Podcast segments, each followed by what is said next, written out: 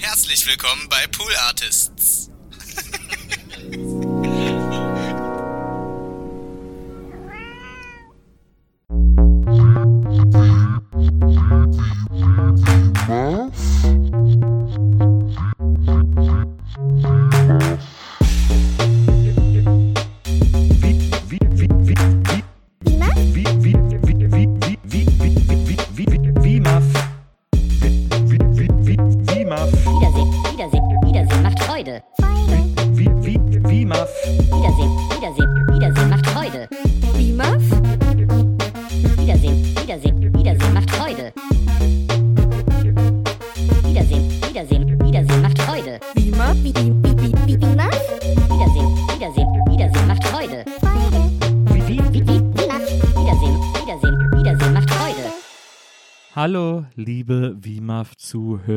WIMAF-Zuhörerinnen. Herzlich willkommen zu einer neuen Folge des wiedergeborenen Podcastes, wie er schon in Regierungskreisen genannt wird, Phönix aus der Asche Podcasts.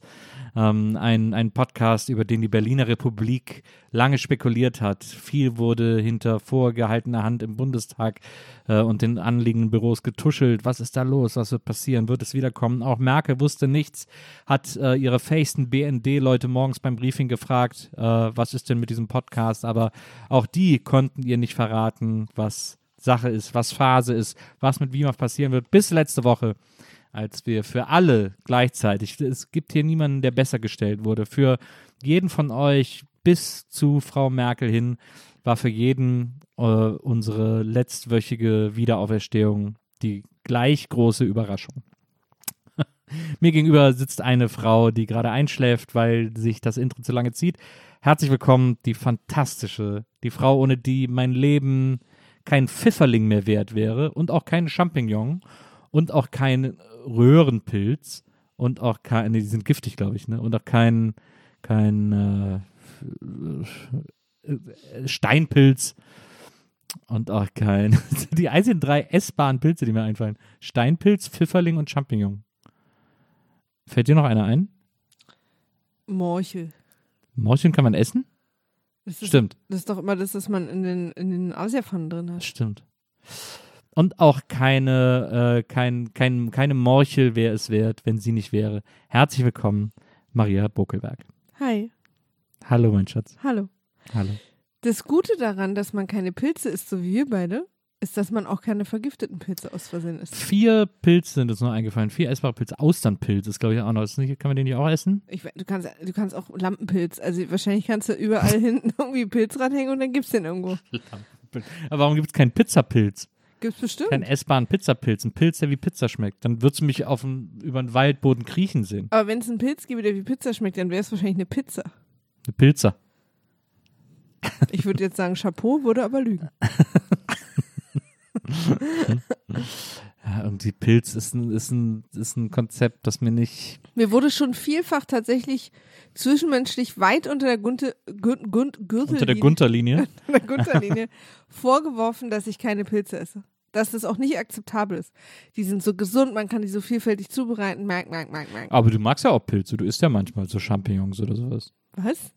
Also auf der Pizza oder so, dir machen die nicht so viel. Ja, auf der, was, was irgendwie in kleinen Krümeln auf der Pizza liegt, ist halt, hat halt nicht das, was ich an Pilzen problematisch finde.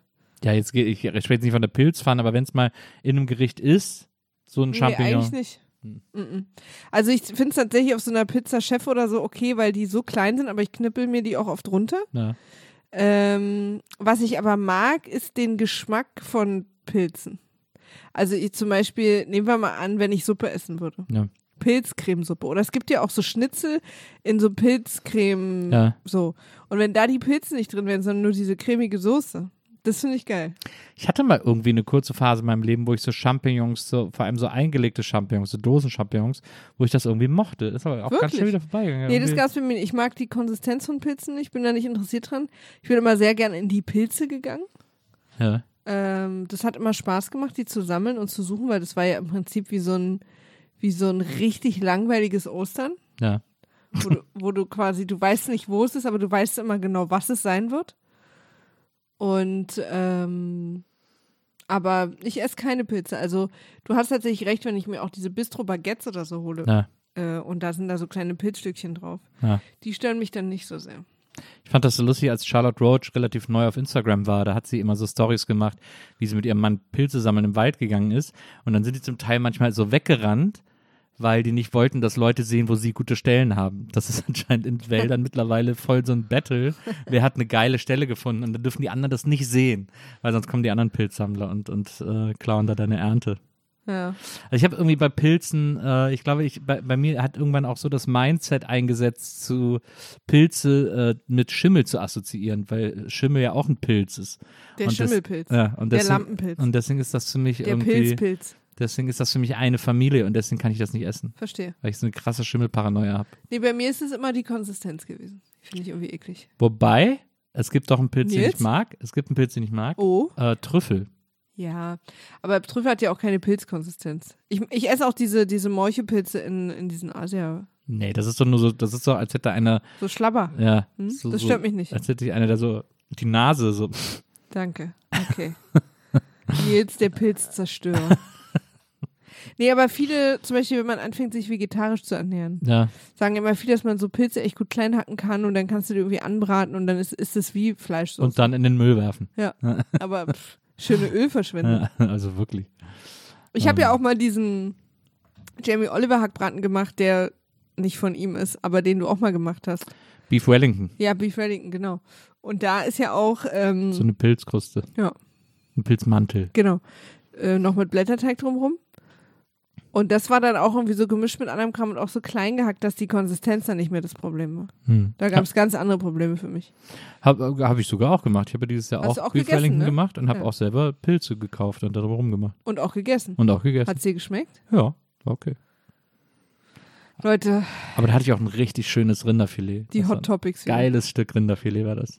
Ja, hatte ich damals auch. Boah. Hatte ich damals Naja, auch, Ich weiß. Nils. Habe ich dir das nicht damals sogar geholt? Habe ich das nicht auch hier beim Metzger geholt? Keine Ahnung. Da haben wir noch nicht hier zusammen gewohnt. Doch. Nee. Klar. Nee. Doch. Nein. Äh, doch. Ich habe so Hesselbeck-Kartoffeln dazu gemacht. Das ist geil. Müsst ihr euch so vorstellen, also ihr nehmt so eine Kartoffel, macht die sauber, lasst aber die Schale dran und schneidet die dann ganz dünn bis zur Hälfte der Kartoffel oben ein. Als würdet ihr so ganz dünne Scheiben schneiden, aber die Kartoffel bleibt unten noch zusammen. Und dann macht ihr die auf so ein, auf so ein Blech und streicht die so ganz fett mit so Öl ein und dann so Salz und Pfeffer und dann in den, in den Ofen. Und dann wird die so in den Ritzen so mega knusprig und das schmeckt so lecker. Ja, der Erfinder der äh, David Hasselbeck, der Erfinder der Hasselbeck-Kartoffel, der ja dann auch die Mauer runterkartoffelt hat Ja, ja, und in den, in den Kartoffelauto-Kit. ja. Das Kartoffelauto Kitten jetzt. Haben wir beide Hunger gerade? Kann das eigentlich sein? dass das irgendwie. Nö. Du Nö. hast doch so lecker gekocht für uns vorhin. Na, du hast keinen, du hast, auch, du hast ein bisschen mehr gegessen als Ja. ich. Hast wahrscheinlich für heute Erzähl keinen es Hunger ruhig mehr. allen. Nee, hast du für heute wahrscheinlich keinen Hunger mehr. Mir hat es nicht so gut geschmeckt. Ja, mir, ich fand's mega lecker. Ja. Nils, Maria. was haben wir uns heute, was haben wir heute beide mitgebracht? Also, das neue Konzept von WIMAF besagt ja, wir haben ein gemeinsames Thema und jeder bringt noch ein eigenes Thema mit. Äh, letztes Mal haben wir jeder zwei Themen gemacht, haben wir aber selber irgendwann gemerkt, dass das sehr lang ist und haben jetzt beschlossen, dass jeder ein Thema mit. Dann ist es auch irgendwie am fairsten. Ein Aber- gemeinsames Thema, eine, ein, jeder. Ihr könnt euch auch sicher sein, dass wir wahrscheinlich nächste Woche wieder eine neue Idee haben. Ja. so, ähm, wie machen wir es denn jetzt? Machen wir erst das gemeinsame Thema oder? Ja, wir machen erst das gemeinsame Thema. Okay, als gemeinsames Thema haben wir heute ein Videospiel. Äh, letztes Mal hatten wir äh, eine Serie, heute haben wir ein Videospiel, ähm, das wir beide im Store gekauft haben, äh, zusammen uns ausgesucht haben. Ja, was wir manchmal machen, also die großen Konsolen-Videospiele kriegt man ja meistens mit. Also, oder, oder da gibt es wahrscheinlich auch verschiedene Bubbles, aber ich habe so das Gefühl, man kriegt mit, wenn, wenn irgendwie das nächste Assassin's Creed kommt und wenn das nächste Red Dead Redemption kommt oder Last of Us oder so diese großen Titel. Ähm, und dann gucken wir aber ab und zu im Store, weil uns dann doch immer was durchrutscht auch einfach. Und da sind wir über folgenden Titel gestolpert. Ja, ich kann mir den Titel nicht merken. Sag du mal, du hast es, glaube ich, gerade äh, offen. A Plague Tale Doppelpunkt Innocence.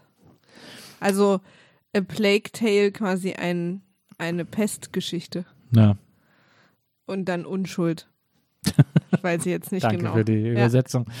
Ähm, äh, ist ja natürlich thematisch sehr passend in unserer heutigen Zeit. Äh, Pest, spanische Grippe, Corona, ähm, immer diese Pandemien. Äh, Gott sei Dank ist es nicht ganz so schlimm wie bei der Pest damals. Da lief es ja relativ scheiße, muss man sagen. Da lief es richtig fies. Lass mich doch kurz vielleicht die, die Hard Facts Ja, zu dem gerne. Spiel sagen. Sehr gerne. Äh, veröffentlicht wurde es im Mai 2019, also ist relativ jung, aber dann auch wieder sehr alt. Schon sehr alt, haben wir echt. Stimmt. Erst dieses vor zwei Jahren schon. Ja, ja, Haben wir ja. jetzt erst mitbekommen. stimmt. Äh, und ich lese mal ganz kurz vor, also es ist ein Action-Adventure, oder? Ja. Ja. Und ich lese mal ganz kurz äh, die ersten zwei Zeilen, worum es geht. Amicia de Roon lebt im Jahr 1348 mit ihrem Vater Robert, ihrer Mutter Beatrice und ihrem jüngeren Bruder Hugo als Adlige auf dem französischen Land. Hugo ist von Geburt an krank und Beatrice eine Alchemistin, hat ihn jahrelang im Familienbesitz eingesperrt, um nach einem Weg zu suchen, ihn zu heilen. Äh, eines Tages jedoch überfallen Truppen der Inquisition unter der Führung Lord Nicholas das Anwesen der Deruns auf, dem, auf der Suche nach Hugo, wahrscheinlich dann er, Ja. und töten dabei Robert. Beatrice bleibt zurück, um Amicia und Hugo Zeit zur Flucht zu geben und sie anzuweisen, bla bla bla bla bla. Sie fliehen aus dem Anwesen durch dasselbige, äh, durch das zu selbigen gehörende Dorf, wo sie erfahren, dass eine Horde von gefräßigen Ratten die Pest verbreitet und alles verschlingt, was ihnen begegnet. Die einzige Schwäche der Ratten ist das Licht. Das haben die Ratten und ich gemeinsam. Äh, Und ähm, also es ist im Prinzip, also man läuft halt, man ist halt zumindest anfangs Amicia und läuft mit dem kleinen Hugo, versucht man irgendwie sich in Sicherheit zu bringen. ja. Und sozusagen von immer von einem Ziel zum nächsten. Die Mutter sagt, geht zum Arzt, dann ist der Arzt nicht da. Da ist so ein Junge, der sagt, wir müssen ins Kloster und so. Dann geht's immer weiter. Zwischendurch begegnen einem diese fiesen Ratten. Die sind auch echt fies. Und äh, man Das muss sind immer so Rudel. ja so so Rudel und, sie, und die haben so leuchtende Augen. Ja, und die sind immer so, das sind immer so viele und es ist immer so Ja. ganz äh, wildes äh, also so Gewusel. richtig täusend, täusende, Täusende. Ja. täusende Ratten und die fiepen. echt. Und die fiepen. Ja. Und das finde ich so fies, dieses Rattenfiepen immer. Ja. Und du musst dann sozusagen mit Hugo immer und ein Ziel nach dem anderen, du, man trifft dann auch auf andere Leute, die sich, die sich dir vorübergehend auch anschließen und dann spielt man auch nach und nach andere Charaktere aus deiner jugendlichen Clique. Und du bist da so verschiedenen Sachen auf der Spur. Wer hat diese Pest ausgelöst? Was für eine geheimnisvolle Krankheit hat dein kleiner Bruder? Warum sucht der Erzbischof nach deinem Bruder? Was ist mit der Inquisition? Und es wird gekämpft und auch viel gerätselt. Ja, wobei die Kampfsache sozusagen das, ähm, das untergeordnetste Element ist. Es geht vor allem viel um Schleichen. Also die meisten Missionen sind Schleichmissionen. Manche Charaktere äh, wie Hugo oder so können gar nicht kämpfen. Die können nur sich verstecken und schleichen. Ähm, und äh, also da ist das Hauptaugenmerk dieses Spiels ist nicht auf dem Kampf. Äh, Alicia kann so die so eine Schleuder, mit der sie irgendwie Typen umnocken kann, aber auch da äh, wenig wenig Munition für äh, muss man sehr gut einsetzen und so. Ähm, und äh, es ist es geht wirklich mehr um das Stealthing und um diese Puzzle, wie man mit dem Licht, das man zur Verfügung hat. Manchmal sind das Fackeln, manchmal sind das so äh, mobile Scheinwerfer, die so rumstehen ähm, oder, oder so Spiegel und wie man mit diesem Licht die äh, Ratten so ähm, verscheuchen kann, dass man da lang kann oder dass man da irgendwo einen Weg findet oder wie auch immer. Ja. Das sind eigentlich so die, die Hauptpuzzle sozusagen. Genau, und man muss manchmal irgendwie in so riesen Klöster oder, oder Universitäten so Wege rein und rausfinden und da so Sachen raussuchen Genau. und muss sich dann auch irgendwie unterwegs so ganz klassisch auch Sachen einsammeln, so Stoff und Seil und, und irgendwie irgendwelche Sachen, wo, mit denen man dann wiederum irgendwas bauen kann Ja. und werfen kann und irgendwie sich heilen kann und den ganzen Kram. Genau, also diese- eigentlich relativ klassisch. Diese Rattenschwärme gehen immer genau da weg, wo das Licht ist. Ja. Und äh, manchmal hat man auch so Missionen irgendwo in irgendwelchen Katakomben, wo man dann von Feuerstation zu Feuerstation laufen muss mit so Fackeln, die so rumliegen, die aber immer nur so zehn Sekunden halten oder so. Da muss man dann sehr schnell die nächste Fackel, also die nächste, nächste Feuer finden und entzünden, damit man von da aus wieder mit so einer, mit so einer kurzhaltenden Fackel bis zur nächsten Station sprinten kann, sozusagen. Ja. Was, was findest du besonders gut an dem Spiel?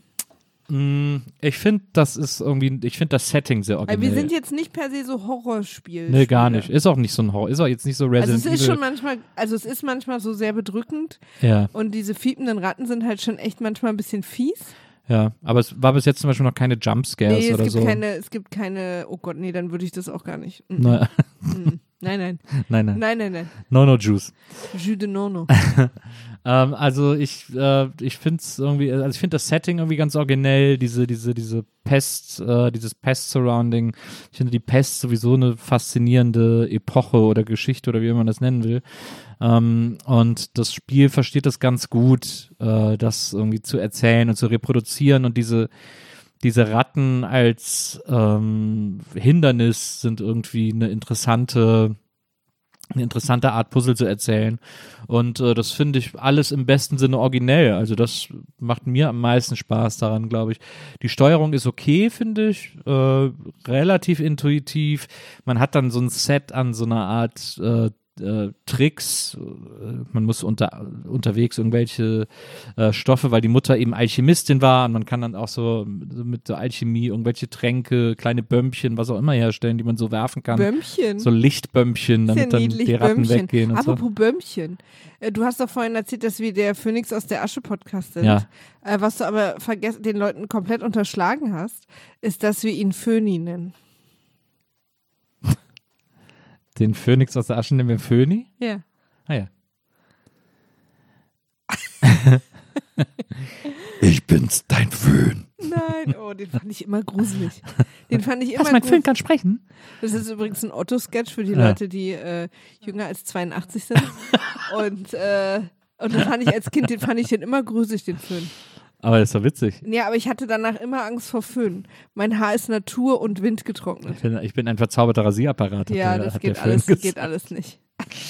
Ähm, naja, auf jeden Fall, ähm, also das äh, gefällt mir irgendwie gut. Die Steuerung, wie gesagt, man hat da eben dann diese, so, so eine, man hat, ich finde dieses Menü, um diese, um diese äh, zusätzlichen Waffen aufzurufen, ist mitunter ein bisschen hakelig und irgendwie doof, nicht so super intuitiv zu erreichen. Weil man auch, ja, weil man im Prinzip im Kampf sich die Waffen zusammenstellen muss. Naja. Und da ist man ja gerade sehr hektisch. Also, Ja, das ist irgendwie doof. Also das ist nicht so richtig gelungen, aber es kriegt man irgendwie auch hin, weil die Gegner alle sehr, ähm, sehr dankbar sind. Also ich weiß gar nicht, ob wir da einen Schwierigkeitsgrad eingestellt haben, aber, normal. äh, aber ich habe das Gefühl, dass das immer gut zu schaffen ist. Es gibt jetzt so wenig Stellen, die einen wirklich frusten oder so. Ähm, und es ist auch immer sehr, also der Weg ist relativ klar vorgegeben. Es gibt jetzt, es gab jetzt eigentlich kaum Stellen, wo wir groß überlegen mussten, was man jetzt genau machen muss oder wo man genau lang muss. Ähm, das erklärt das Spiel eigentlich meistens ganz gut. Also es ist irgendwie, es ist sehr linear erzählt, aber äh, das ist ja nichts Schlechtes. Ähm, ich mag das. Das ist, hat man ja bei Drake zum Beispiel auch. Ähm, da ist ja auch mal der Weg ganz klar. Und so, Uncharted. genau, Uncharted, da in der Ecke würde ich es eher ansiedeln. Also da würde ich es am ehesten mit vergleichen, wenn man von Action-Adventures spricht. Ähm, kommt man wahrscheinlich am ehesten so in, in so eine, in so ein in so eine Ecke. Und diese Tatsache, dass man ganz oft eben äh, diese Charaktere wechselt und dann nicht mal mehr schießen kann und sich so überlegen muss, wie man da am schlausten langkommt. Man spielt dann auch den kleinen Hugo, Genau. der dann immer mal Hugo. so. Hugo. Hugo. Hugo. Komm rüber. Üfes, Üfes, komm mal her. Der, äh, der auch zwischendurch immer so Anfälle hat wegen seiner Krankheit und dann kann man, während er die Anfälle hat, sich dann auch nicht mehr bewegen und so. Stimmt. Also das ist dann schon. Was fandst du, dass das so gut dargestellt war? Ja, weil wenn man den so spielt, dann hat er quasi, kriegt er so Kopfschmerzanfälle und dann verschwimmt alles und Licht wird so hell. Und das haben die echt gut dargestellt, dass man so kurz das Gefühl hatte, so zu sehen, wie, wie er jetzt halt sieht. Ich finde es gut. Ich finde ich find das, find das Set an Charakteren gut. Äh, der böse äh, Inquisitor da, ähm, der ist irgendwie, ist irgendwie auch ein guter, ein guter Charakter. Ähm, das, ich finde das irgendwie, also ich hatte das gar nicht am Schirm, das Spiel, ich habe da nie von gehört und war dann echt überrascht, weil das irgendwie alles ganz rund ist und Spaß macht und, äh, und eine gute Story, mal ein bisschen eine andere Story ist. Das vielleicht auch daran liegt, dass ich jetzt auch mehrere Assassin's Creeds mehr oder weniger hintereinander gespielt habe und langsam so das Gefühl habe, dass es nur eine, nur noch eine Art gibt, Historie zu erzählen und da ist es halt anders und das war irgendwie ganz, ist irgendwie ganz erfrischend. Die letzten drei Assassin's Creed waren aber auch einfach die gleichen Spiele. Na, Ich finde schon. Also ich finde, Also äh, gerade zu dem London zum Beispiel haben sich die letzten drei krass unterschieden. aber ich finde schon, dass äh, Odyssey da sehr hervorsticht als das Beste von den drei. Aber ich glaube nur, weil du es zuerst gespielt hast. Nee, weil es auch die beste Figur war und Wir beide beste. vermissen Alexios. Ja, Wir sehr. müssen uns da, das, dem müssen wir uns stellen. Sehr. Es war die beste Figur, es war irgendwie die beste, finde ich, auch Vermischung von Legenden und, und äh, Historie und so. Es war irgendwie, es hatte einen guten Humor, aber es war auch spannend. Also ich fand es am besten. Ja. Ähm, Ich hätte ja also theoretisch eigentlich jetzt Valhalla am interessantesten finden müssen, weil ich habe auch gerade parallel Vikings geguckt Ja. und fand das echt alles total, also eine spannende, ähm, also um, um Gottes Willen nie da zu leben, aber eine spannende Historie, sie mir erzählen zu lassen. Ja. So. Ähm, und deswegen, aber ich fand es dann auch so, okay, wieder aufs Schiff und irgendwo ran und dann hin und dann musste wieder in so ein Fort rein, wo Ja. irgendwie du außen rumkletterst und unten schlafen dann die Wachen und du kannst dann mit dem Adler gucken, wo sind die und musst dann nach und nach alle ausschalten mit Pfeifen und musst gucken, dass niemand die Glocke läutet und Nachschub holt und so. Ich finde, das war bei den drei Spielen einfach immer das Gleiche. ja, aber das, ich finde, das Missionsdesign in Valhalla ist irgendwie am, seltsamerweise am unoriginellsten. Ich glaube, ein bisschen war. Aber meinst du nicht, dass dir das deswegen so vorkommt, weil das jetzt quasi das dritte war, was so war? Nee, ich, ich vergleiche es ja auch mit den anderen und da finde ich schon, dass es irgendwie, ich habe das Gefühl auch, dass Valhalla am schnellsten fertig werden musste, weil es wahrscheinlich zum PS5-Launch unbedingt existieren sollte. Ja, es wäre halt schön, wenn zum PS5-Launch auch die PS5 existiert ja, das würde. wäre aber- wirklich schön. Äh, da nochmal Riesenprops an Sony, dieses, diese Verknappung, äh, diese künstliche Verknappung, um einen geil zu machen. Ich habe mittlerweile fast keinen Bock mehr auf eine PS5, weil ich echt abgefuckt bin. Das- Ich will es ja kaufen, also, aber Ja. ich, man lässt es mich nirgendwo kaufen und das finde ich irgendwie einfach gar nicht cool. Also, Nee, ich auch nicht. ähm, Ähm, check ich nicht. ich finde an Plague's Ja. Tale toll. Äh, also das Interessante ist, vielleicht sollten wir mal, also für die HörerInnen und, unter euch, die gar keine Computerspiele spielen, ähm, können, und wir haben wahrscheinlich darüber auch noch nie so richtig gesprochen, aber unsere Computerspielprämisse ist, Nils spielt und ich guck zu. Und das ist jetzt vielleicht, klingt erstmal irgendwie, als wäre es für mich irgendwie langweilig oder irgendwie unausgeglichen. Aber so genau so erlebe ich Computerspiele, also vor allen Dingen Konsolenspiele. Ich kann nicht gut spielen, ich habe auch keine Geduld und habe auch gar kein Interesse, das zu lernen. Also ich, ich spiele so ein bisschen mal Mario Brothers mit und so, aber ich bin kein, kein äh, Konsolenspieler einfach. Aber ich habe schon immer geliebt zuzugucken, weil mir das, ich finde es genauso spannend. Ähm, ich, ich bin, ich, es fesselt mich einfach total und ich bin dann immer so ein bisschen Nils Recherchen und Archiv, Archiv, Archiv, äh, weil ich immer so rechts und links gucke, wenn Nils so ein bisschen im Tunnelblick sich irgendwo durchkämpft, gucke ich rechts und links, wo müssen wir was einsammeln, wo müssen wir lang, was haben wir verpasst und ähm, helfe dann so ein bisschen bei Rätseln und mir bringt es, bin ich der Meinung, fast so viel Freude wie dir, der es spielt. Und deswegen ist es mir auch immer genauso wichtig, was für Spiele wir holen. Also es gibt so Spiele, die interessieren mich nicht, die spielst du dann auch ohne mich. Aber gerade so diese Story-Spiele finde ich ja immer total spannend. Und ich bin deswegen, und da, da haben wir unterschiedliche Sachen, du bist, du spielst das Spiel quasi durch, aber es ist dir eigentlich nicht so wichtig, was da passiert ist. Ich weiß jetzt auch ganz oft gar nicht. Genau, also du interessierst dich nicht für die Story und deswegen hörst du die auch nicht mit. Ja, Also du klickst dann die Dialoge weiter, komm jetzt, wo muss ich den nächsten Stein auf irgendeinen Typen Ja. fallen lassen. So. ja, Ich bin total interessiert an der Story und finde alles mega spannend. Ähm, und ich finde halt an Plague's Tale so cool, dass, dass es so, dass wir so viel nicht wissen. Also ich finde es so cool, dass wir Kinder spielen und einfach so ganz viel nicht wissen. Ähm, der und aber auch ganz viel nicht nachfragen. Also wenn du jetzt zum Beispiel in einer Kinderklicke ein Kind dabei hättest, was, was irgendwie so Anfälle hat oder so, glaube ich, würde man das nicht so hinterfragen und lösen wollen, wie es Erwachsene ja. wie es Erwachsenen geht. Und genauso Ja. ist das Spiel auch. Also wir wissen, es läuft schon darauf hinaus, dass wir irgendwie so nach und nach erfahren, was mit Hugo ist und warum auch der Erzbischof so hinterher ist. Aber es ist jetzt äh, unter den Kindern gar nicht so eine Riesenfrage. ja. Und ich mag auch diesen, es gibt ja auch einen sehr mysteriösen Anteil. Also es ist nicht einfach nur die Pest, sondern die Ratten haben irgendeine so eine Art kollektives so Borg-Gehirn. ja. Die, ja. die explodieren ja auch manchmal so aus dem Boden raus. Hm. Oder die haben Angst vor Licht, aber manchmal können die sich zu so einer Art Rattenwirbelturm aufbauen und dann gehen sie auch ins Licht. Ah, der berühmte Rattenwirbelturm. Ja. und, ähm, und die haben irgendwie so eine ganz komische Art von, von, ja, wir wissen nicht, was dahinter ist. Wer schickt, was schickt diese Ratten? Was ist denn die, diese Pest? Und Hm. Ja. was denn? Nee, ich fand's so lustig, dass du gesagt hast, was schickt diese Ratten, weil, weil das wird früher immer gesagt, wenn einer drauf ist. Oh, ach, guck mal, der ist total geschickt. Ja, wirklich? Ja. Hab ich nicht gehört.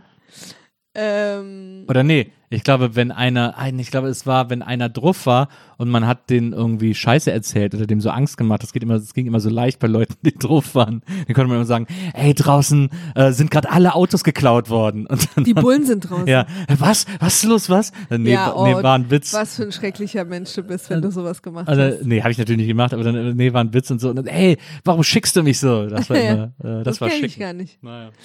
Ähm, und das finde ich jedenfalls toll, diese, dieses, diese mysteriöse Ebene, dass da ist irgendwas. Was ja auch bei Assassin's Creed immer dabei war mit dem, wie heißt das Ding? Wo, wo die drin liegen immer? Ach so, ja. Nee, das ist ja immer die dümmste Ebene Ja, ja, bei, es ist auch. bei Aber, Assassin's Creed. aber es ist sozusagen, es gibt so eine Ebene, die nicht, äh, die, die nicht Der Animus. Der Animus, genau. Aber zum Beispiel bei Alexios war es ja auch, du konntest dann ja auch irgendwie deinen Speer so mit mystischen Kräften aufladen und so ein Scheiß. Naja. Also was gab's ja da auch. That's what she said. Ja. Okay, wow. ähm, und das mag ich an Plague's Tale. Ich fand, wir haben, zuletzt, wir haben zuletzt auch den Film fand ich geguckt, gut. ne? Welchen Film? Assassin's Creed. Ja, Der war gar nicht so schlecht, fand ich. den können wir auch mal mitbringen. Der war irgendwie okay. Ja. ja. Ja. Können, Also, wir, können wir auch mal mitbringen. aber, aber da muss man ja mal sagen, bei, Entschuldigung, dass ich diese Abzeugung kurz nehme, aber gibt es irgendwen auf der ganzen Welt, im ganzen, auf der ganzen Welt, gibt es eine Person, die noch diese Animus-Story bei Assassin's Creed interessiert? Die ist immer so, man, mer- man hat immer so das Aber Gefühl, man merkt sie auch dem Spiel an. Ja. Sie krie- kriegen das irgendwie nicht, sie können es nicht. Wobei ich wette, wenn sie mal ein Spiel rausbringen würden, das würde einfach nicht passieren, würde wahrscheinlich keiner sagen. nee, man hat Es so wird das ja Gefühl, auch immer kürzer. Ja, und man hat das Gefühl, sie bauen es immer noch so ein, weil sie halt müssen, aber nicht mehr, weil sie irgendwie finden, weil am Anfang fanden sie es ja so geil, da hatte man ja so richtig so Missionen im Ja, Animus-Büro. ja, da musste man so. ja auch da spielen und so. Ja, ja. Mission im Animus. Ja, ja, wirklich. Da musste man das- so in den fünften Stock fahren klingt. und so. Interessanterweise hat dafür sich ja der Film entschieden. Naja. Aber ich weiß es gab irgendeinen Teil, da musste man so in den fünften Stock fahren und dann da irgendwie sich hinterm Schreibtisch verstecken und dann da irgendwie, also Festplatte klauen und so, keine Ahnung. Da musste man echt so richtig, so richtig, so, so, das war schon ätzend, aber, ähm, aber das ist, das ist, jedes Mal, wenn man Assassin's Creed spielt und plötzlich ähm, äh, äh, wird man so digital aufgelöst und dann denkt man immer so, oh nee, jetzt bitte keine Animus, kein Animus-Moment und so und dann ist, läuft man irgendwie durch den Dschungel und dann, oh Gott. Das ist wirklich, das würde mich wirklich mal interessieren, ob es irgendwen noch diese Animus-Story interessiert. Ob überhaupt noch irgendwer checkt, um was es da eigentlich geht, weil Stimmt. mittlerweile haben die ja, glaube ich, den Animus geklaut und haben den irgendwie so, weil die halt so eine Untergrundorganisation sind. Auch eine absolute äh, Überschätzung dieser Story, dass sie die quasi über die Spiele weitererzählen. Ja. Als würde man da, ja, habe ich mir voll gemerkt, riesen Cliffhanger gewesen beim letzten Spiel. Was? Boah, die haben den geklaut. Ja. Ja, ja. Wie geht's da denn jetzt weiter?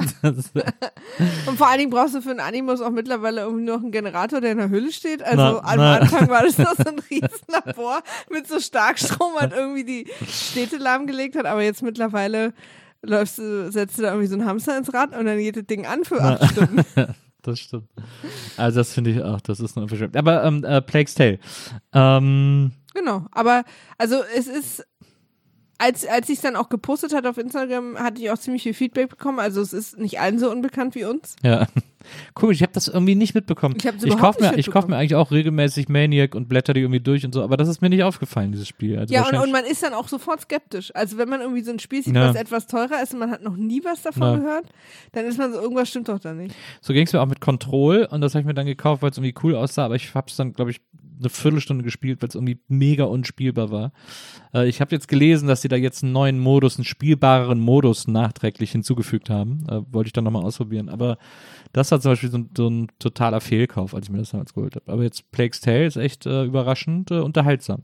Muss man sagen. Das Einzige, was ein bisschen nervt, was mich aber grundsätzlich bei allen Videospielen auf der ganzen Welt nervt, ist äh, Charaktere mitziehen. Ähm, irgendwo langlaufen und dann muss man immer, äh, muss man einen Charakter, einen Charakter beschützen oder, oder mitnehmen oder so, muss dann immer auf die warten und so weiter und so fort.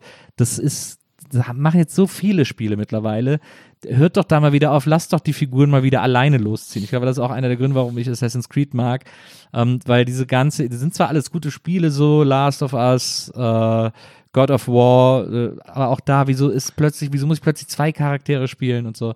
Also irgendwie das. Ich frage mich, ob es dann immer auch so um Dialog geht, also das irgendwie, weiß ich auch nicht. Ja, aber es, es, es verkompliziert Steuerung immer unnötig und, äh, und immer auf, auf den Charakter warten, den ich gerade nicht spiele, fuckt mich einfach total ab. Da kommt man nicht weiter. Am schlimmsten ist es halt in so Missionen, in Spielen, in Missionen, wo ein Charakter verwundet ist oder so und man auf ihn aufpassen muss und die nur noch immer doof laufen und langsam und dann irgendwie, ah, das kotzt mich einfach an. Und ähm, bei Plague's Tale muss man auch die eine oder andere Mission zu zweit spielen. Ähm, und da äh, ist, also es gibt dann ja immer wie in all diesen Spielen immer die Kommandos, die man dann dem anderen Charakter zurufen kann, auf die der sofort reagiert. Ähm, und ich meine, in dem Fall muss man dem eigentlich gar keine Kommandos zurufen, der soll einfach die ganze Zeit bei einem bleiben und dann boxt man sich da irgendwie durch. Das geht ganz gut. Aber äh, man sollte das, Entwickler sollten das wirklich nicht mehr machen oder wieder viel spärlicher einsetzen, als sie es in den letzten Jahren getan haben. Ich finde das so doof, wieso? Ich will doch alleine spielen, meine Güte. Äh, Mach doch, was du willst. Man kann sich doch eine Geschichte ausdenken, wo ich alleine unterwegs ja, bin. Geht doch. Da suchen wir für dich mal was. Das ist doch möglich. Weißt du, wir haben auch fast dieses andere, dieses Yakuza-Spiel geholt. Stimmt. Das haben wir fast geholt. Das haben wir dann nur deswegen nicht geholt, weil es, äh, also es sieht, Ach ja, weil es weil es äh, rundenbasiert. ist. Genau. Ja, ja, nee, das machen Es wir. sah nach einer sehr komplizierten Steuerung aus. Ich werde es mir mal holen, wenn es reduziert ist im, im Store, aber es sah nicht so Meinst aus. Ja. Aber es sah, für einen 20 würde ich sofort holen, aber es sah nicht so aus, als hätte ich so viel Spaß daran, dass es für mich Die Story sah halt die lustig 60, aus. 70 Euro wert wäre. Aber die Story sah mega gut aus. Also das Ja. neue Yakuza ist ja so ein Yakuza-Spin-Off aus dieser Yakuza-Reihe, weil Yakuza ist ja eigentlich Action-Adventure. Ähm, Gibt es, glaube ich, vier oder fünf Teile mittlerweile schon. Und Ja. das ist jetzt so ein Spin-Off, das dann so RPG-ig ist, aber mit so einer Ultra-Freak-Story. Und das sah echt witzig aus. Da freue ich mich. Also auf die Story freue ich mich, aber das Rundenbasierte ist oft viel, also da sah das aus, als wäre das sehr viel hektisches Rumgeklicke und Pop-up-Menüs und äh, Kampfeinstellungen und so. Da bin ich vorsichtig. Ja. Nils, Eigentlich was für dich. Du bist ja eigentlich so ein nee. Rundenbasierte. Stratege. Ja, aber nö. Ich mag so rundenbasierte Sachen nie. Ich, hab mag nicht diesen Moment, wo ich hilflos bin, weil der Computer was macht. Ja, Das kann ich nicht leiden. naja, verstehe. Aber ich spiele auch tatsächlich überhaupt nicht gerne gegen Computer. Also mich, mich nerven auch bei Anno, die, man hat ja immer drei Gegner oder Handelspartner, wie man halt spielt, also Ja. ob man gegen die spielt oder mit denen. Ja. Ähm, aber da sind dann auch Piraten und man wird dann schon auch irgendwann mal angegriffen und so. Und Ja. wenn es eine Anno-Version gäbe ohne das, ohne die, wo ich einfach alleine bauen kann, gibt's bestimmt auch. Wer weiß, was ich da. Aber das, äh, die, die nerven mich. Ich will nicht gegen den Computer spielen. Ich will gegen niemanden spielen. Ich will auch, ich will gegen niemanden spielen. so. Und äh, deswegen liebe ich City Skylines so. Da spiele ich nur gegen meine eigene Verpeiltheit. Ja, Das bin ich ja gewöhnt. Das ist ja mein Ja. Daily Business. ja. Aber ähm, das nervt mich bei Anno. Und Anno ist so wunderschön und dann manchmal kommt plötzlich einer, ihre Flotte wird angegriffen. Und dann denke ich so, ihr Wichser, ich wollte hier gerade eine Seifenfabrik bauen. ja. Und jetzt muss ich mir hier irgendwelche Kanonen hinbauen. Ist nicht okay. Nee. So, Nils. Lass uns weiterziehen. Ich habe jetzt mal ein RPG habe ich tatsächlich mal lange gespielt, fällt mir ein. Äh, Final Fantasy damals auf der PlayStation Final 1. Fantasy hast du gespielt. Ja, ich, ich weiß nicht mehr, welcher Teil es war. War es sieben, war es neun? Ich weiß nicht. Ähm, auf, der, auf der ersten Playstation, das auf so vier Discs kam, weil es war so ein Hype, dieses Spiel. Ähm, das musste man einfach haben. Und das habe ich tatsächlich sehr lange gespielt. Ja. Mit, mit Cloud und so. Ähm, und, äh, aber da habe ich auch irgendwann auf Disc 3 oder so habe ich dann aufgegeben. ist natürlich so lange Spiele, wenn einen die Story nicht interessiert, ist schwierig. ja, ja. Aber ich denke, naja, wobei. Wenn das Spiel lustig ist. Ne. Apropos Spiele, ähm, eine kurze, äh, äh, eine kurze Überleitung, die nichts mit dem Thema zu tun hat, das ich euch mitgebracht habe, aber ich habe was Witziges gesehen, das wollte ich nur kurz äh, anmerken. Ähm, ist dir schon mal der YouTube-Account Hunter und Kron äh, aufgefallen? Ist Nee. der dir geläufig? Das ist, äh, ein, das ist wahrscheinlich der größte, weil ich weiß nicht, nicht, dass ich jetzt Falsches sage, aber in meiner, äh, in meiner Wahrnehmung der größte deutsche Brettspiel-YouTube-Account. Ähm, zwei Typen, Hunter und Kron eben, die seit Jahren äh, irgendwie Brettspiele rezensieren und das sehr äh, äh, genau Klingt machen. aber eigentlich wie so eine Hip-Hop-Band eigentlich. Ja, das stimmt. Ähm, aber wenn du die beiden siehst, äh, denkst du nicht mehr, dass es sich um eine Hip-Hop-Band handelt, aber die machen das sehr charmant und ich war da sogar auch mal zu Gast zu, äh, zu Shortcuts-Zeiten. Ja. Haben die mich mal eingeladen, da haben wir das Pandemic-Würfelspiel, glaube ich, gespielt oder so. Ähm, und äh, ich fand das total schön bei denen, super angenehm und die sind super nett und dieser, dieser YouTube-Kanal war immer irgendwie, äh, fand ich irgendwie immer gut. Und ich bin ja, wir sind ja beide leidenschaftliche Brettspielspieler, also ich vor allem und du äh, erträgst das äh, stoisch, ähm, aber du magst ja auch ein bisschen. Und ähm, der, jetzt habe ich vor kurzem gesehen, habe ich gedacht, ich könnte mir da vielleicht mal wieder ein Video angucken, vielleicht gibt es ein cooles neues Spiel. Und dann hießen sie plötzlich Hunter and Friends. Oh oh. Ja, habe ich auch gedacht. Und dann habe ich in der, in der Timeline zurückgescrollt, äh, das letzte Video von den beiden zusammen.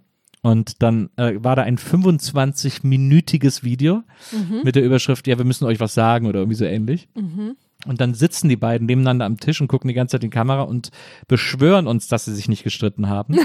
und dass Kron auch jederzeit zurückkommen kann und wird und immer mal wieder für ein Spiel, aber dass er jetzt sich um andere Sachen kümmern muss, während Hunter diesen Kanal professionell betreiben will. Und Kron aber wohl eigentlich auch noch freier Drehbuchautor ist und irgendwie auch noch andere Sachen machen will und einfach nicht mehr die Zeit dafür hat und auch nicht investieren kann in dieses, in dieses YouTube-Ding. Und das erklären die aber 25 Minuten lang, was ich dir gerade in 30 Sekunden erklärt Ja. habe. Und Was ja eigentlich dein Move ist. Absolut, aber es ist, vielen Dank, aber es ist, und das Faszinierendste fand ich an dem Video, ich habe mir das dann so angeguckt und habe dann irgendwie so nach, nach, spätestens nach zehn Minuten hat man auch die Message kapiert irgendwie Ja. so, ähm, dann fängt es an, sich so ein bisschen zu, jetzt. Na, fängt sie an, so ein bisschen zu wiederholen und dann, und das kann ich wirklich empfehlen, habe ich äh, angefangen, mir das Video anzugucken mit der Vorstellung, dass das meine Eltern sind, die mir gerade erklären, dass sie sich trennen. Wir sind wirklich noch Freunde. Ja. Mach Und dir es- keine Sorgen. Es funktioniert total. Es ja, ich habe, ich habe, also ich will mich jetzt mehr auf andere Sachen. Ja, ja, genau. Er will sich jetzt mehr auf andere Ja. Sachen konzentrieren. Aber zwischen uns ist alles okay. Also es ist wirklich, das, wir machen das zusammen, das wird total lustig. Wer sich einmal, äh, und jetzt wirklich Entschuldigung an alle Scheidungskinder, ähm, aber wer sich einmal wie ein Scheidungskind fühlen will, oder wer das vielleicht nochmal Und das noch mal durch sich, dieses es Trauma fühlt will, sich natürlich so nicht an. oder wer nochmal durch dieses Trauma will.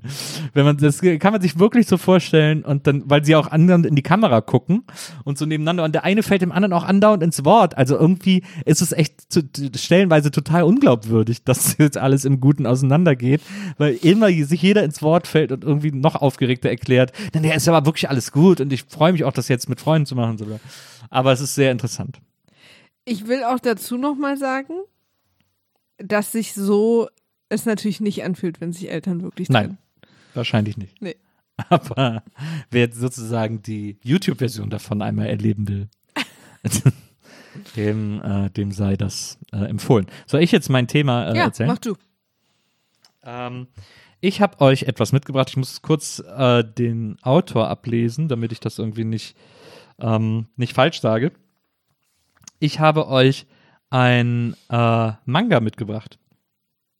Ein Manga, den ich gerade mit großer Begeisterung lese. Ich bin seit äh, kurzem, also seit einem Jahr ungefähr, beschäftige ich mich intensiver mit Mangas. Ähm, ich bin ja sowieso ein Comic-Fan und Sammler und Freund und ich habe auch immer mal Mangas gelesen.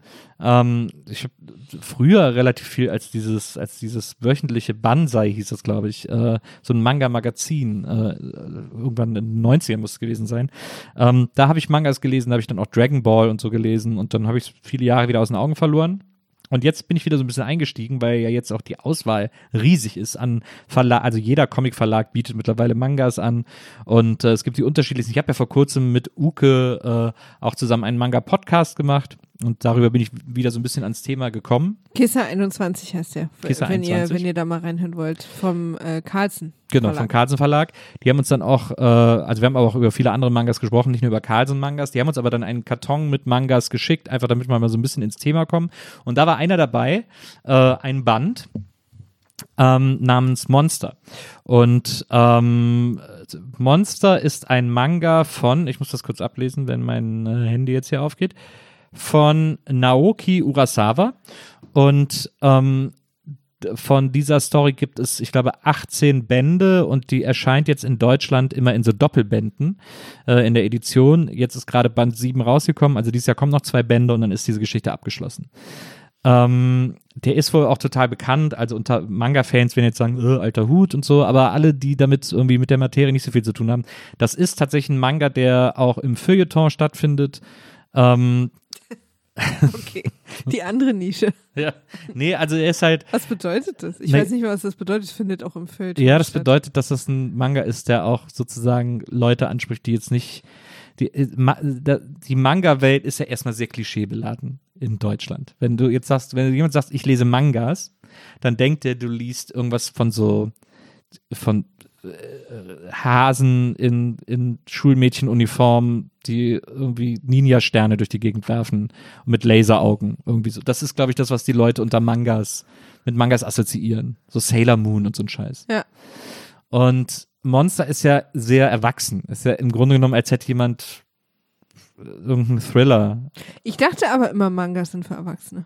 Nee, Das ist meine Erfahrung mit, Mangas- also meine Klischee-Erfahrung mit Manga ist Mangas. einfach ein Wort für Comics. Also, Ja, ja, das, das weiß ich schon, aber mein Klischee ist, dass es so Erwachsenen-Comics sind. Aber trotzdem Comics, mit denen ich nichts anfangen kann, weil die Art zu kommunizieren und Geschichten zu erzählen ich nicht ganz verstehe. Deswegen würde ich jetzt, also fände ich mal interessant, was genau ist es denn an Monster, was so für Einsteiger vielleicht gut ist. Monster ist, äh, also das, es ist eine, es ist eine Krimi-Geschichte, es ist ein Thriller, er fängt irgendwie 86 an in Düsseldorf, lustigerweise, er spielt auch hauptsächlich in Europa. Also Ich habe ich hab übrigens den ersten Teil gelesen, will ich mal als, Ja. als Disclaimer sagen. Und wenn du mich spoilst, war das hier leider heute die letzte Folge. es spielt in Deutschland äh, hauptsächlich und ähm, Europa hast du jetzt schon verraten. Ja, das stimmt. Es spielt hauptsächlich in Deutschland. Ich muss auch aufpassen, ich lese gerade einen anderen Manga, der auch in Deutschland spielt, dass ich es nicht durcheinander werfe. Pass mal auf. Ein anderer übrigens Supermanga, Blue Giant Supreme. Äh, aber dazu vielleicht in einer anderen Folge mehr. Aber auch einer meiner neuen großen äh, Lieblingsmangas. Aber Monster ist äh, deswegen aufregend, weil es eine sehr spannende Story ist, äh, die sehr viele äh, Haken schlägt und äh, die auch im Laufe der Bände ähm, also was Mangas ja ganz oft machen, das hatte ich auch damals bei Dragon Ball. Ich habe das komplett gelesen, also ich weiß gar nicht, wie viel, 50, 60, 180 Bände das waren oder so. Äh, was Mangas ja oft machen, weil die in Japan ja sozusagen in so einer, ich glaube, in so einer wöchentlichen äh, Art erscheinen, ähm, ist, dass sie sich von Cliffhanger zu Cliffhanger hangeln. Und ähm, bei Monster gibt es auch sehr viele Cliffhanger. Es bleibt immer sehr aufregend. Ähm, und deswegen ist man auch irgendwie sehr schnell mit diesen 400-seitigen Bänden durch, ähm, weil es sich sehr schnell und angenehm liest.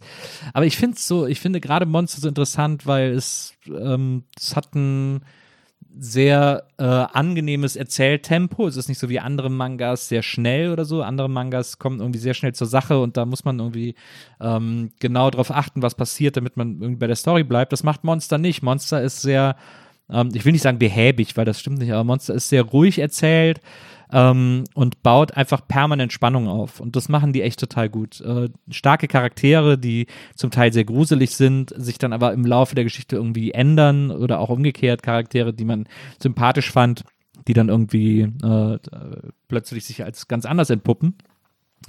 Und ähm, ja, und es ist einfach ein sehr starkes äh, Character-Set. Die Bilder sehen, die Zeichnungen sind fantastisch. Es sieht wahnsinnig gut aus.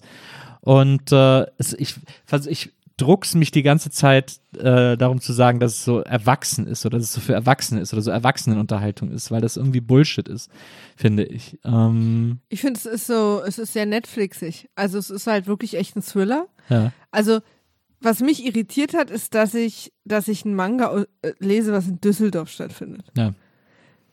Weil das ist natürlich irgendwie, das sind zwei Welten, die ich nicht zusammenbringe. Also auch übrigens, wenn es jetzt auch Heidelberg oder Rostock gewesen wäre. Also so. Und ähm, das ist schon interessant. Also die Definition Manga heißt ja nur diese Art zu zeichnen, Ja. wahrscheinlich, oder? Und dass man von hinten anfängt. Naja, das äh, Manga bedeutet einfach, ist einfach das japanische Wort für Comics. Ist Aber einfach, warum, warum sind wir in Düsseldorf? Äh, Düsseldorf hat in Deutschland die größte Community an Japanern. Ach, das wusste ich nicht. Okay. Ähm, Oder die größte japanische Community, so rum. Ja, aber und ich fand, ich fand es übrigens auch total spannend. Ich bin nicht so doll Fan wie du. Ich finde auch, also ich, ich habe mich noch nicht in die Zeichenästhetik reingearbeitet. Also das finde ich eher, hat mich jetzt nicht so umgehauen. Also wenn ich da jetzt so an Comics denke, die ich noch lese, wie äh, so Lock and Key zum Beispiel oder auch diese Sherlock-Comics, die du mir gekauft hast. Das ist eher so eine Ästhetik, die mich begeistert in Comics. Ja. Und Manga ist, ist mir zu, da ist, das ist so, ich finde es so einfach und farblos. Ähm, und das gefällt mir dann nicht so. Und natürlich auch so ein bisschen die Ästhetik. Ja. Ähm, das kann aber natürlich auch ein in mir verbohrtes Klischee sein. So Ja. was ich da erstmal. Aber ich finde auch, wenn man sich an so komplett neue Ästhetiken ranfummelt, dann muss man da, finde ich, wenn es einen nicht sofort anspricht, weil anspricht, weil es eben so eine so, ein- so ein Genre ist, mit dem man sich noch nicht beschäftigt hat, finde ich, muss man dem auch so ein bisschen Zeit geben. Also deswegen. Und ich habe ja aber aufgehört zu lesen, weil du mir gesagt hast, dass jeder Band mit einem fucking Cliffhanger endet und die letzten beiden Bände noch nicht raus sind. Und wenn ich was überhaupt nicht leiden kann, ist, dass ich irgendwie ein Buch lese und dann ein halbes Jahr warten muss, wie es weitergeht, weil ich dann auch immer das Gefühl habe, da muss ich alle nochmal lesen, um überhaupt wieder in die Story reinzukommen, weil ich sonst den neuen Band gar nicht richtig genießen kann, weil ich mich nur an die Hefte erinnern kann, was eigentlich passiert ist. Das heißt, ich lese jetzt nicht weiter, ich warte, bis die letzten beiden Bände da sind und dann lese ich Ich glaube, im August kommt der neunte. Also jetzt kommt irgendwann der achte. Jetzt ist ja gerade der siebte gekommen. Dann kommt wahrscheinlich in ein, zwei Monaten der, der äh, achte. Und dann ist wahrscheinlich im August, ist wahrscheinlich so zwei Monatsrhythmus oder so, kommt dann der, kommt der letzte Band. Ich habe jetzt auch nochmal, als ich jetzt äh, hier äh, kurz in der Vorbereitung nochmal den Wikipedia-Eintrag dazu gelesen habe, übrigens, ähm, sollte, äh, äh, wollten sie mal eine HBO-Serie daraus machen, die äh, sollte inszeniert werden von Guillermo del Toro. Da sieht man also schon, äh, der dann offensichtlich auch eine Affinität für diesen Stoff hatte. Ja. Dazu ist es leider nie gekommen, aber da sieht man, dass es, äh, dass es durchaus, ähm, dass es etwas gibt an dieser Story, was eben anscheinend Leute begeistert, die auf so spannende, ungewöhnliche Stories stehen. Und ich habe jetzt, als ich nochmal die Synopsis äh, gelesen habe auf Wikipedia, die übrigens angenehm spoilerfrei ist, weil sie im Grunde genommen nur den ersten Band äh, zusammenfasst und auch so mit so einer offenen Frage endet, ähm, äh, im weitesten Sinne. Ähm, was ich, was mir da nochmal aufgefallen ist, dass ich, ich bin jetzt in Band 7. Ich habe komplett vergessen, was im ersten Band passiert ist. Aber das ist so, doch doof. Nö, gar nicht, weil die Geschichte einfach immer weitergeht und es, Ah, man hat okay. so eine, man hat so eine, so eine übergeordnete Geschichte, die schon immer auch erzählt wird, die immer miterzählt wird. Aber wie es jetzt genau dazu gekommen ist, das wusste ich jetzt gar nicht mehr. Da habe ich gedacht, oh geil, fange ich demnächst einfach nur mal an von vorne zu lesen Ja. äh, und, äh, und kann das irgendwie nochmal genießen, so wie du ja Serien gerne äh, öfters guckst. Ähm, finde ich, dass bei Comics kann man das durchaus immer mal wieder machen, da immer mal wieder so einen schönen Reread machen, gerade wenn es so aufregend ist. Also ich möchte euch wirklich empfehlen, auch wenn ihr mit Mangas noch gar nichts am Hut habt, aber eine grundsätzliche Affinität zu Comics habt oder wenn ihr das, wenn ihr mal irgendwas, wenn ihr das irgendwie mal ein, da einsteigen wollt in das Thema oder oder einfach ihr einen spannenden Comic sucht, dann äh, sei euch wirklich Monster sehr äh, empfohlen, ähm, weil das ist, ich finde es sehr, sehr aufregend, sehr spannend, ähm, sehr starke Story. Ähm, ich ich finde die Zeichnung toll, ich finde die Bösen sehen richtig toll evil aus und so. Also ähm, das sei euch echt, ich war noch lange nicht mehr von einem Comic oder von einer Reihe so begeistert äh, wie von diesem. Ich kann es immer kaum abwarten, dass der, dass der neue Band erscheint. Ja. Habe ich das, ist das jetzt, habe ich das so beschrieben, dass man denkt, das könnte interessant sein, wenn man vorher noch nicht dachte oder noch nie davon gehört hat? Ja. Ich finde schon. Es ist auch bald Ostern, lasst es euch im Busch verstecken. Ja. Also ich finde ja, sich so ein Buch wünschen oder so. Eltern, Freunde, Familienmitglieder. Ostern ist ja sowas, man schenkt sich eigentlich nichts, aber vielleicht doch eine Kleinigkeit. Und wenn ihr irgendwie nicht so Lust habt auf die 5000. Schnapperei, wünscht euch doch das Buch, Ja, den ersten Band. sehr, sehr. Düsseldorf in den 80ern. Ja, also Düdo. irgendwann ist ja auch in den 90ern. Ähm, aber die Handlung ist so in den 90ern, Mitte der 90er, glaube ich, angesiedelt. Aber es, ich finde es echt stark. Ich finde es echt einen tollen Comic. Also ich habe jetzt gestern nochmal den siebten, gestern habe ich den siebten Band gelesen äh, und habe auch wieder gedacht, so, boah, das, ich liebe das einfach, das so durchzublättern. Und das liest sich auch wie ein Film und so. Toll. So, jetzt äh, bin ich aber fertig mit meiner, mit meiner Begeisterung. Demnächst äh, stelle ich euch dann äh, meinen anderen neuen Lieblingsmanga vor, Blue Giant Supreme. Da können sich die Jazz-Fans schon mal freuen. Meldet euch einfach vorher schon mal. Oder Chainsaw Manager. Also ich habe, naja, egal. Ich habe gerade vier Manga-Serien, die ich lese. Ja. Monster, Blue Giant Supreme, Chainsaw Man und Yakuza Goes Hausmann, was einfach wahnsinnig lustig ist. Ja. Ähm, ich habe jetzt äh, testweise lese ich dann immer neue rein. Jetzt habe ich mal den ersten Band gelesen von Assassination Classroom. Da werde ich wahrscheinlich nicht weiterlesen. Das ist nett, aber es, ich finde es nicht so richtig prall. Und jetzt habe ich gerade Banana Fish, da muss ich noch reinkommen. Äh, das wird so mein nächstes Manga-Projekt, in das ich einsteige. Ich werde mich erst mit mit Monster weiter beschäftigen. Muss noch ein bisschen warten. Ich habe mitgebracht. Was hast du denn und was hast du uns denn als Thema mitgebracht? Übrigens nichts, wo, wo wir jetzt uns alle die Schuhe vor Überraschung ausziehen. Darüber haben wir auch schon gesprochen. Äh, Pandemic Legacy. Ah ja. Ah, jetzt wollte ich mir gerade die Schuhe für Überraschung ausziehen. Ja. War Pandemic Legacy das, was du auch machen wolltest? Weil heute hattest du irgendwann ein Thema, wo du sagst, nee, ich mach das doch nicht, ich mache ein anderes. Oder ist Pandemic Legacy jetzt das andere Thema? Das ist das andere Ah, Thema. ja, okay. Ich kann ja sagen, worüber ich eigentlich sprechen wollte. Ja. Ich habe doch letztens so eine Dokumentation gesehen über äh, die Weltmärkte und die Börse und Ja. Spekulationen und was die mich. auf der Welt auslösen. Auf Arte. Ja. Hat mich sehr fasziniert. Eine der besten Dokus, die ich seit langer Zeit gesehen habe. Und dann habe ich quasi sogar noch mal ein bisschen nachgelesen, damit ich euch und dir erzählen kann, was, welche Theorien mich daran so fasziniert haben und so. Ja. Aber wir hätten dann jetzt einfach äh, über den Weltwirtschaftsmarkt, Spekulationen und die Börse gesprochen. Und da weiß ich jetzt ehrlich gesagt nicht so, ob das hier ein WIMAF-Thema ist. Weißt du? ja. Und das hat mich dann so ein bisschen, und dann habe ich mich jetzt für Pandemic Legacy entschieden, Verstehe. was ein Brettspiel ist. Ja. Weil ich auch ein, ein Wunsch, den ich hier habe mit diesem Podcast, ist es, euch Ideen zu geben, was ihr auch machen könnt jetzt in der doofen Zuhausezeit. Und dann aber auch später am Wochenende, wenn es regnet oder wenn ihr euch irgendwie mit eurem Partner nichts mehr zu sagen habt. Hätte ich das gewusst, dann hätte ich jetzt erst die Hunter und Kronengeschichte erzählt, weil mit denen habe ich ja auch, über die habe ich ja Pandemic quasi kennengelernt. Ah ja, Dann hätten wir einen Übergang gehabt. ja, Aber das Würfelspiel habe ich mit denen gespielt. okay. Das das verrückte Würfelspiel? Ne, Es gibt ja Pandemic, gibt es ja 120 Spin-offs sozusagen. Ah ja. Das wusste ich nicht. Okay, ja. also Ja. Pandemic Legacy. Ja. Das ist ein Spiel. Nehmt euch da Zeit.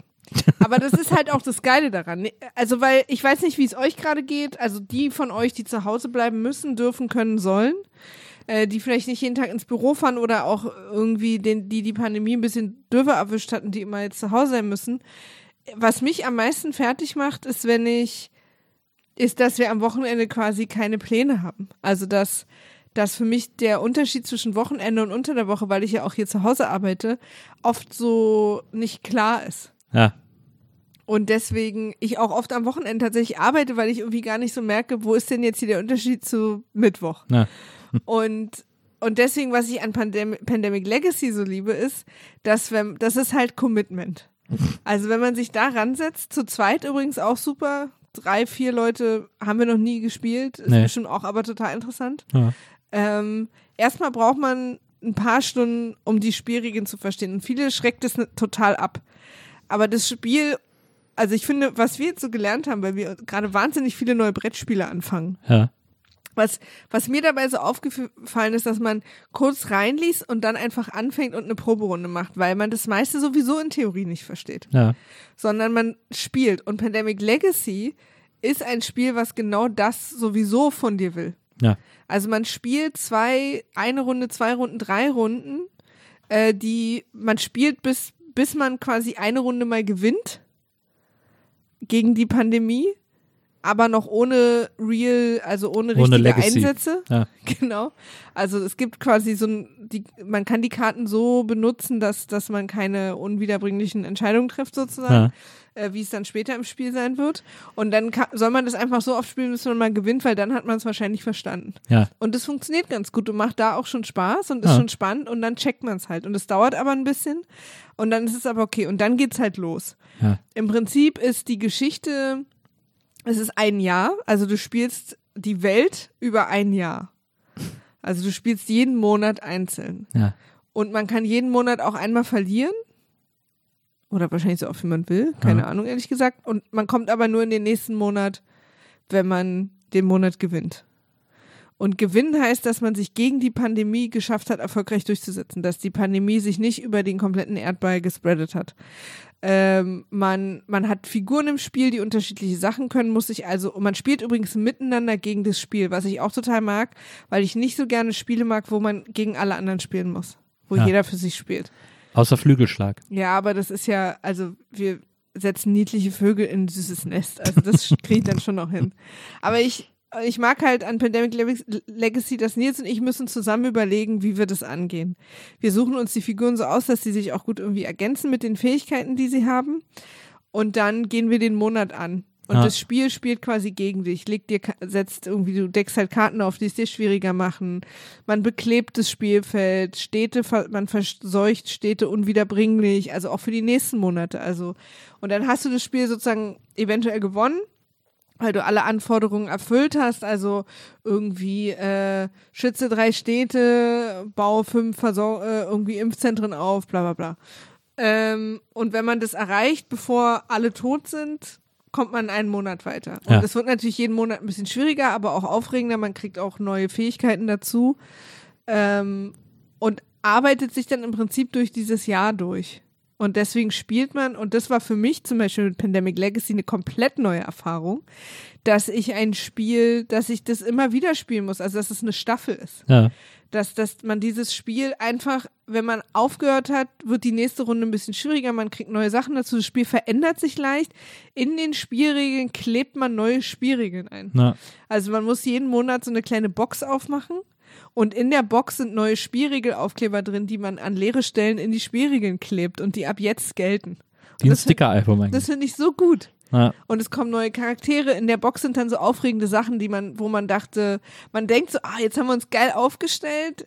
Deine, Fe deine Person kann irgendwie umsonst reisen, meine kann Leute heilen, jetzt wird's richtig geil. Ja. Und dann machst du die Box für die nächste Runde auch für Mai und da sind dann plötzlich Sachen drin und deine beiden Personen werden komplett überflüssig und du brauchst ganz andere. Ja. Und das ist aber total aufregend und man ist halt so drin, man muss sich konzentrieren, man muss strategisch denken, man muss zusammenarbeiten äh, und das mag ich total gerne. Und wir haben jetzt Staffel 2 noch nicht ganz angefangen, da haben wir jetzt ein paar Proberunden gespielt. Ähm, und es muss natürlich, ist natürlich auch schlau vom Spiel, weil wenn du das einmal komplett durchgespielt hast, musst du es im Prinzip wegwerfen, weil die ganze Spielfläche ist vollgeklebt. Ja, es ist ja so gemacht, dass du es dann quasi immer noch spielen könntest. Du könntest dann jedes Mal halt so eine äh, Runde im verseuchten Gebiet spielen. Also Klar. ähm, man kann es dann noch spielen. ja. ja. Es ist dann natürlich Stimmt nur der Thrill weg. Also du bist dann für immer auf Level 10. Genau. Es Ja. ist dann dieser Thrill weg, dass man irgendwie, dass sich noch irgendwas äh, verändert oder so. Ja, ja. Aber ich muss auch ehrlich sagen, also ich meine, wenn ihr so große Brettspiele zu Hause habt, es gibt vielleicht ein paar Ausnahmen, aber da spielt man ja keins fünf, 15 Mal. Also selten spielt man Spiele so oft. Ja. Und, ähm, und deswegen finde ich es dann auch okay, weiterzuziehen.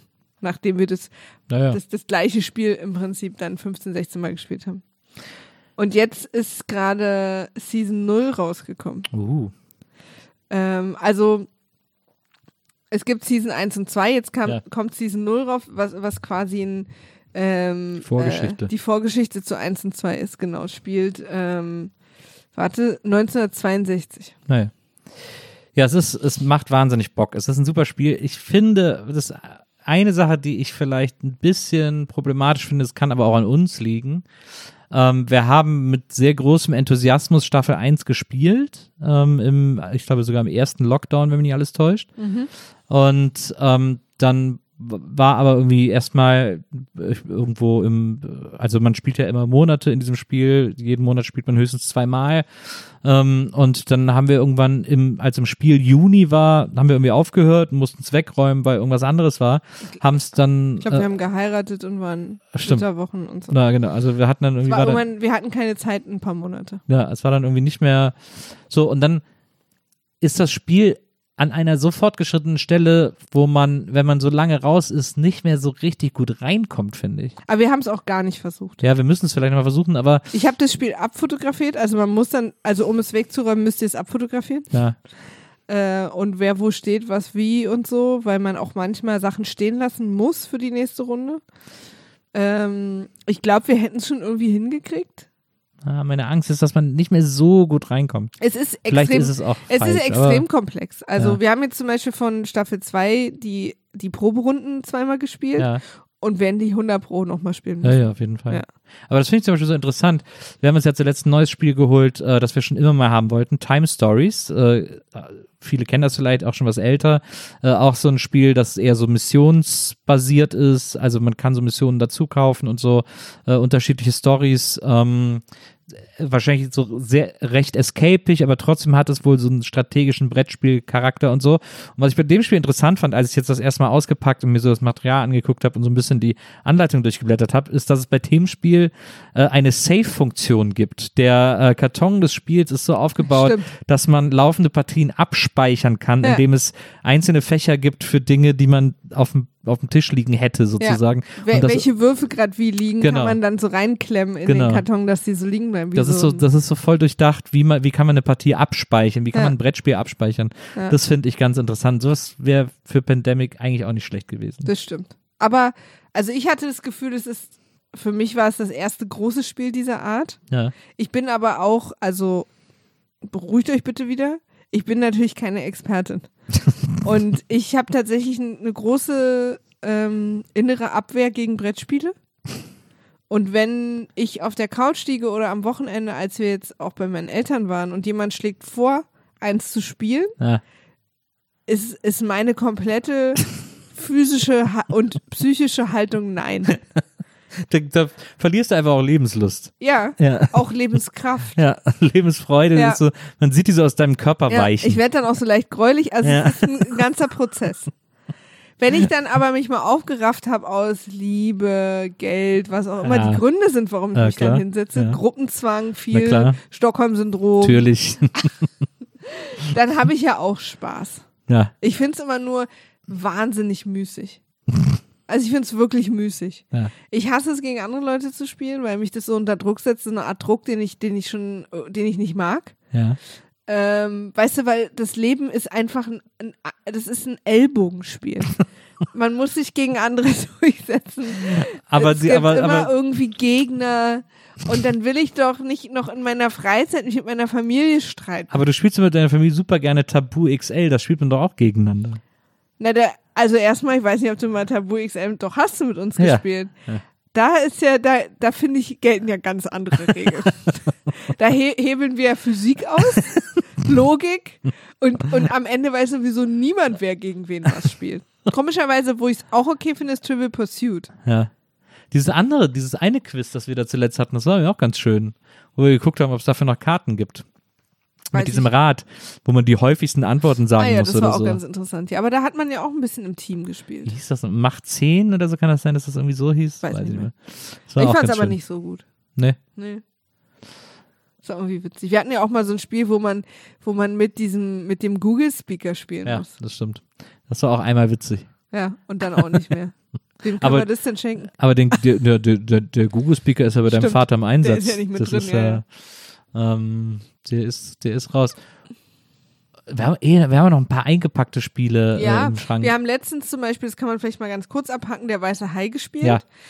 Das finde ich zum Beispiel, ist glaube ich wahnsinnig cool, wenn man es zu mehr als zwei Leuten spielt. das kann gut sein. Aber Weil es gibt im Prinzip drei Charaktere und den Hai. Also ich glaube, dass es zu viert mega viel Spaß macht. ja, Und wenn du es wenn du es zu zweit spielst, spielt einer die drei Charaktere und einer den Hai. na, Und das ist dann irgendwie, Das ist dann auch so müßig, weil du quasi dreimal 15 Züge machen kannst pro Runde. Und es dauert dann auch so, bis man wieder dran ist. Also ich fand es so ein bisschen schwierig, aber ich fand es wunderschön. Also ich fand echt toll aus. total toll. Und ich fand auch die Spielmechanik eigentlich ganz witzig. Vor allen Dingen fand ich gut, dass man nach der Hälfte des Spiels das Spielfeld umdrehen muss. Ja. Also auf der, die erste Hälfte des Spiels ist auf dem Spielfeld quasi die, die Stadt und der Strand und Ja. das Meer und so. Und nach der Hälfte muss man das Spielfeld komplett umdrehen und auf der anderen Seite ist halt das Boot. Ja. Und dann spielt man auf dem Boot. Und das fand ich super. Das ist eine super Idee. Es ist, um das ganz kurz zu erklären, es ist im Grunde genommen eine aufgebohrte Version von Scotland Yard. Es ist eine neue Version von Scotland Yard. Einer spielt Mr. X, bei Jaws, äh, bei der Weiße Hai spielt halt einer den Hai und der Rest muss den fangen äh, und hat unterschiedliche Möglichkeiten, sich dafür fortzubewegen. Ähm, und das war Hab ich ich habe der hat nie gespielt. ja, ist genau das Prinzip von Scotland Yard. Da Ja. muss auch Mr. X immer auf, äh, auf den Zettel schreiben, verdeckt, wo er gerade lang äh, Ah, geht ja, und lang genau, fährt. das habe ich. Ich war ja natürlich der Hai. Und das muss der also Hai. Wundert uns das. das muss der Hai auch. Also deswegen ist es, ich fand es ganz leicht enttäuschend. Äh, Wirklich. ja, weil es eben, also klar, ich glaube, diese Zweierpartie ist, dafür ist das Spiel nicht geeignet.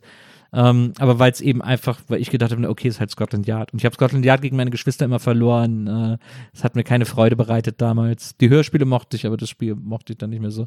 Und das hat jetzt, glaube ich, so alte Wunden nochmal aufgerissen. die alte Brettspielwunde. Ja, dir hat es nicht so viel Spaß gemacht. Nee. Das habe ich gemerkt. Wir haben jetzt aber auch, wir haben aber auch noch, weißt du, was wir auch noch im Regal haben? So ein Sherlock Holmes Spiel, das ich dir mal geschenkt habe, mit so richtigen Sherlock Holmes Fällen und so.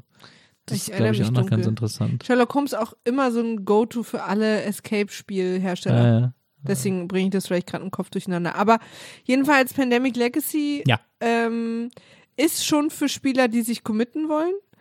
Und ich würde nur immer sagen, weil das ist ein Feedback, als ich das auf Instagram mal gepostet habe, dass wir es spielen, haben mir wahnsinnig viele Leute geschrieben, boah, ich habe das echt nie richtig geschafft, die Spiele sind so kompliziert. na, Setzt euch da zu zweit hin, lest euch die laut vor und legt dann einfach los. Na, Weil es äh, viele Sachen versteht man in der Theorie gar nicht und wenn man dann aber die Karte aufdeckt und die, die Figur auf dem Feld steht, dann macht es halt Sinn zusammen. na. Und das ist echt bei vielen Spielen so. Auch bei Flügelschlag, was wir letzte Woche mit meinen. Eltern gespielt haben. Ich bin übrigens dafür, dass ich ein äh, Brettspiel-Hasser bin, eine Hasserin, äh, spiele ich massiv viele Brettspiele. Ja, das So, das ist ein Problem. Äh, Und deswegen bin ich heute hier. Es gibt hier halt, es gibt hier so einen supergeilen Brettspielladen äh, an der Eberswalde. Ähm, der heißt, glaube ich, sogar auch einfach der Brettspielladen. Und äh, da, äh, wenn der aufhat und wieder aufmacht und so, das ist ein Laden, der nämlich wahnsinnig gerne bummel, weil es gibt, es gibt so viele Brettspiele und ich habe das Gefühl, ich liebe sie alle.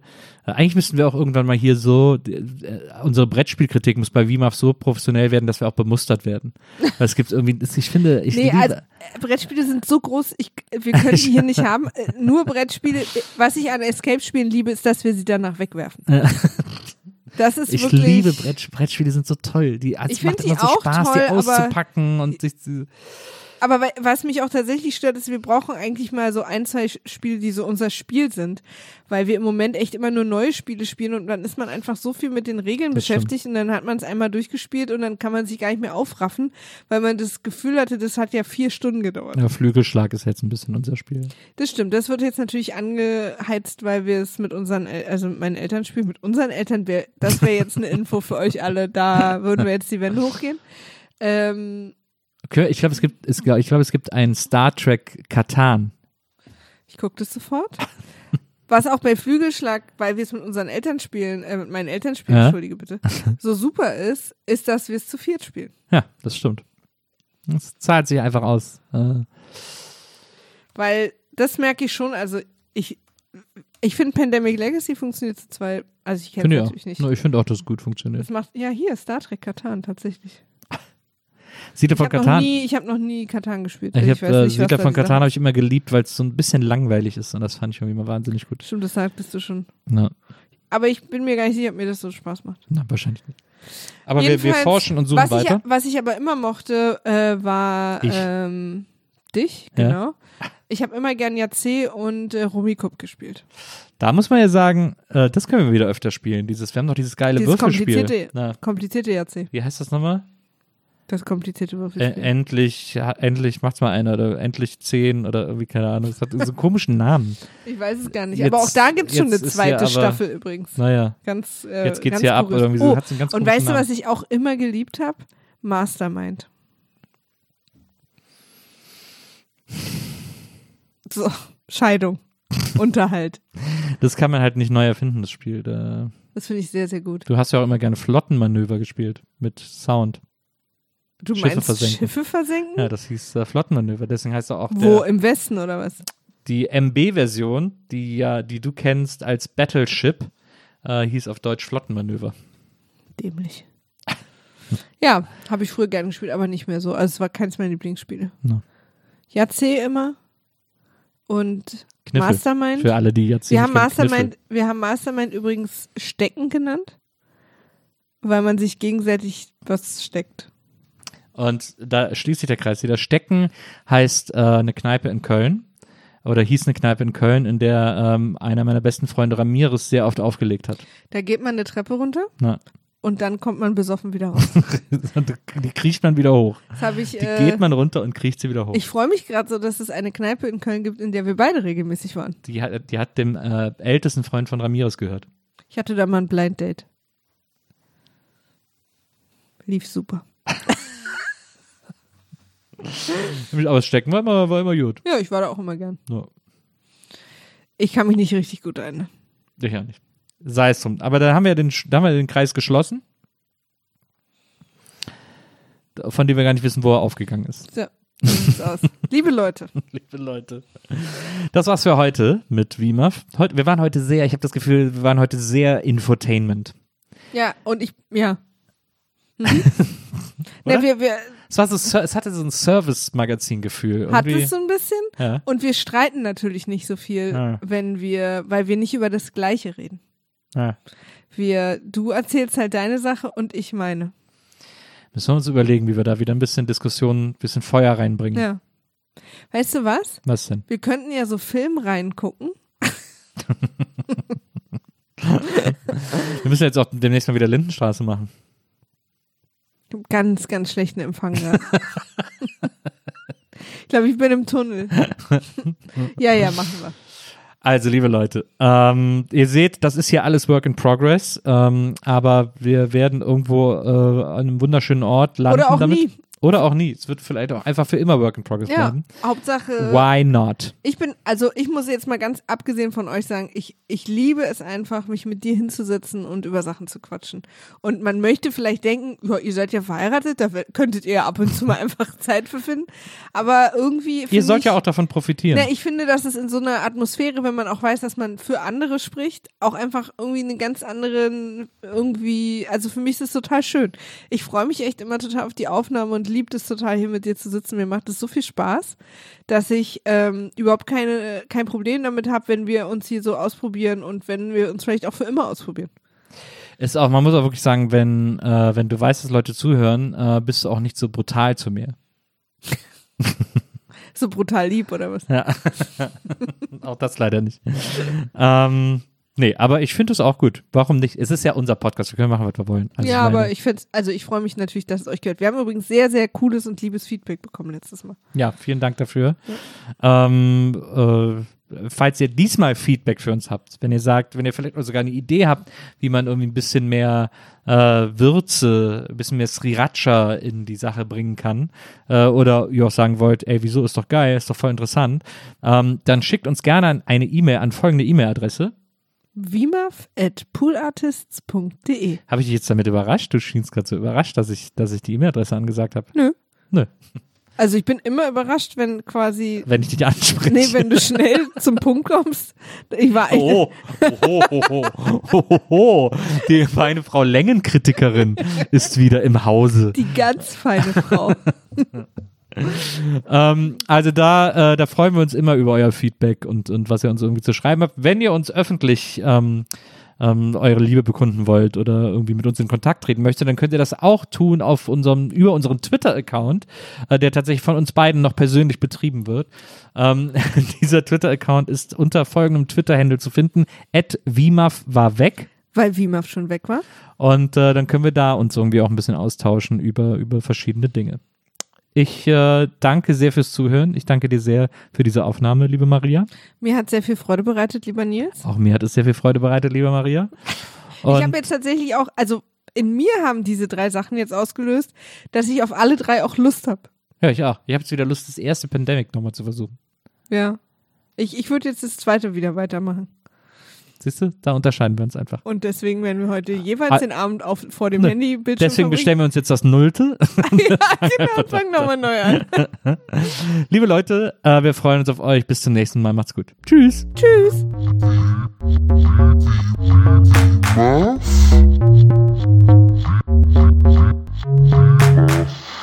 Wie,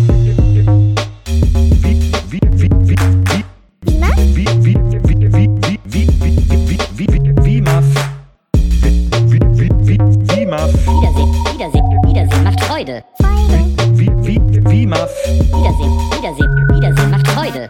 Wie Muff? Wiedersehen, Wiedersehen, Wiedersehen macht Freude. Wiedersehen, Wiedersehen, Wiedersehen macht Freude. Wie Muff? Wie, wie, wie, wie, wie, wie Muff?